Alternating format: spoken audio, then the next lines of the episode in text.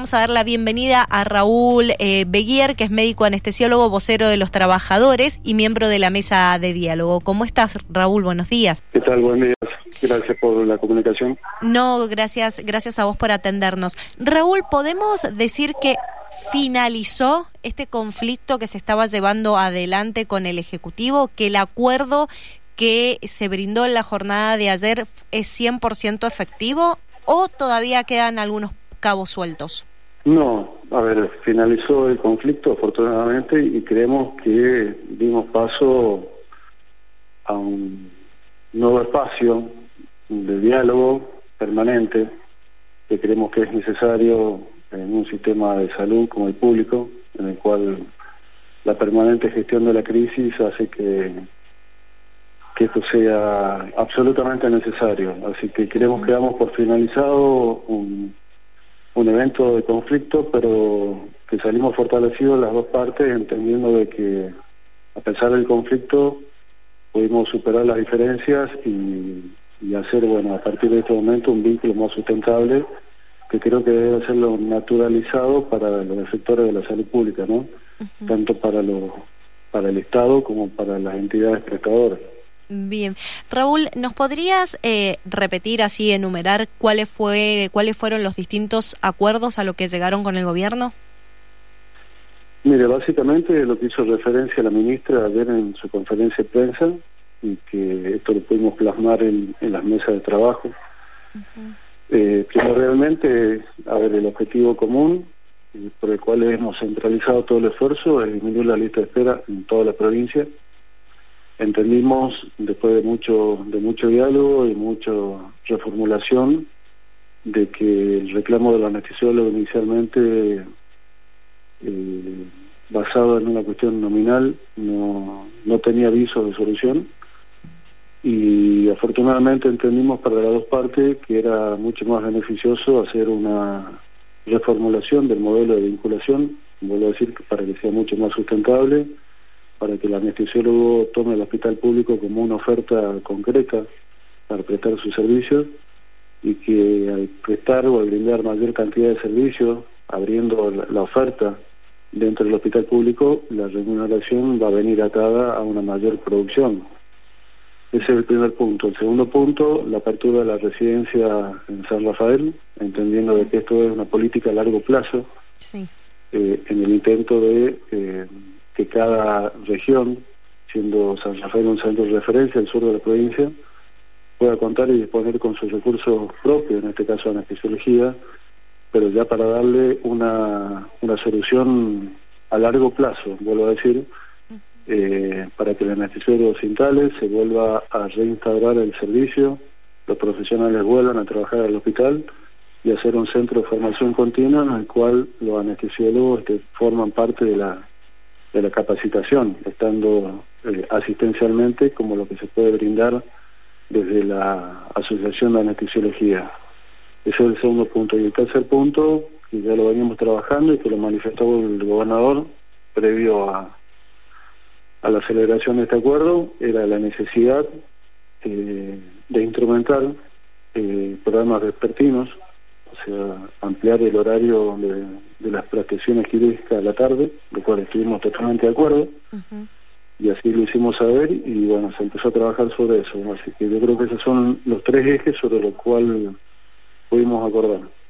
Bien, y ahora, por ejemplo, con, con la demora en el tema de, de, las cirugías, ustedes han sacado un cálculo en, en, en, cuánto aproximadamente la ciudadanía va a poder acceder a, a las cirugías con, con, la cantidad de demoras que había, creo que eran unas 3.500 ya la que, las que estaban retrasadas. Es decir, no sé, que, que ustedes digan, mira, de acá a dos meses vamos a poder ponernos medianamente al día con, con la demora en las cirugías, de acá un mes. ¿Han sacado esos cálculos?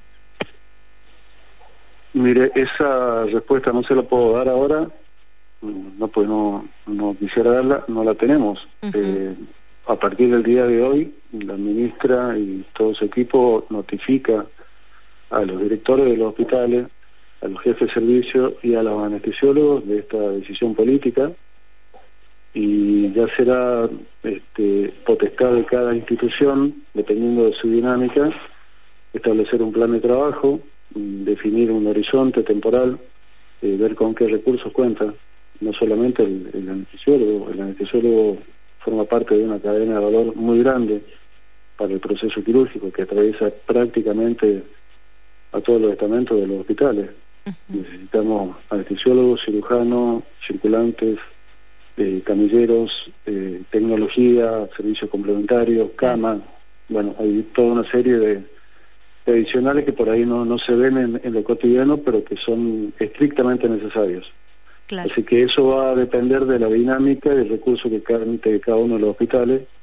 La ministra ha propuesto hacer un, un monitoreo mensual en cada una de las instituciones para ver el impacto que tiene esta medida y bueno, fortalecer a aquellas instituciones que lo necesiten para que en un plazo perentorio, lo antes posible, se pueda normalizar la lista quirúrgica que hay en este momento.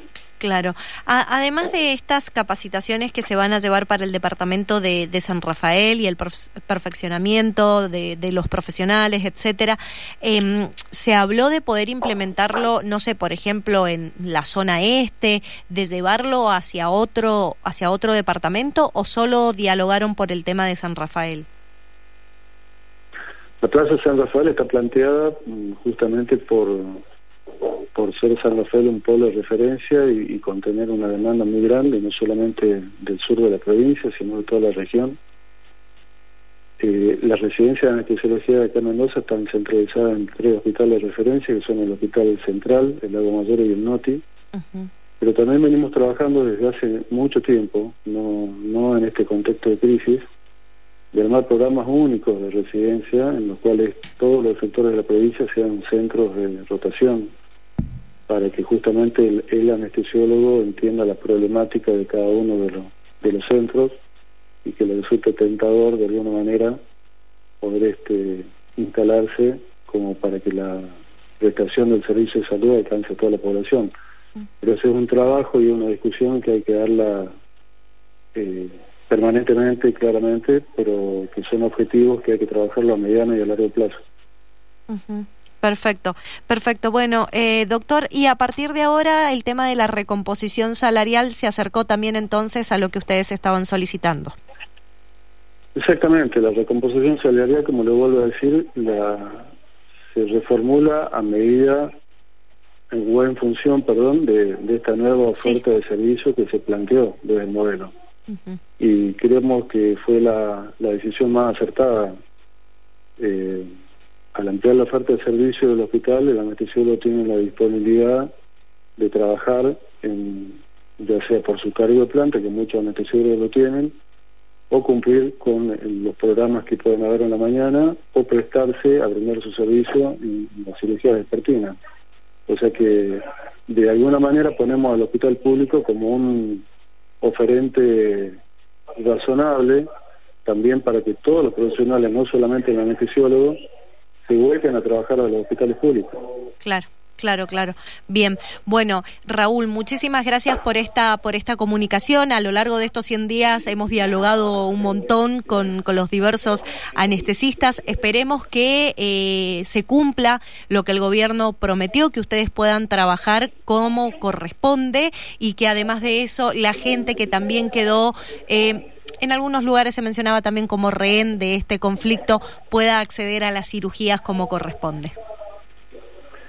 Bueno, esperemos que así sea y vuelvo a decirle, espero que esto, más que un final de un conflicto, esperemos que sea un principio de un acuerdo eh, marco que sea sustentable en el tiempo, no solamente para la anestesiología, sino para todos los profesionales que deciden prestar su servicio en el sector público. Perfecto. Muchísimas gracias. Adiós. Muchas gracias a ustedes. Hasta luego.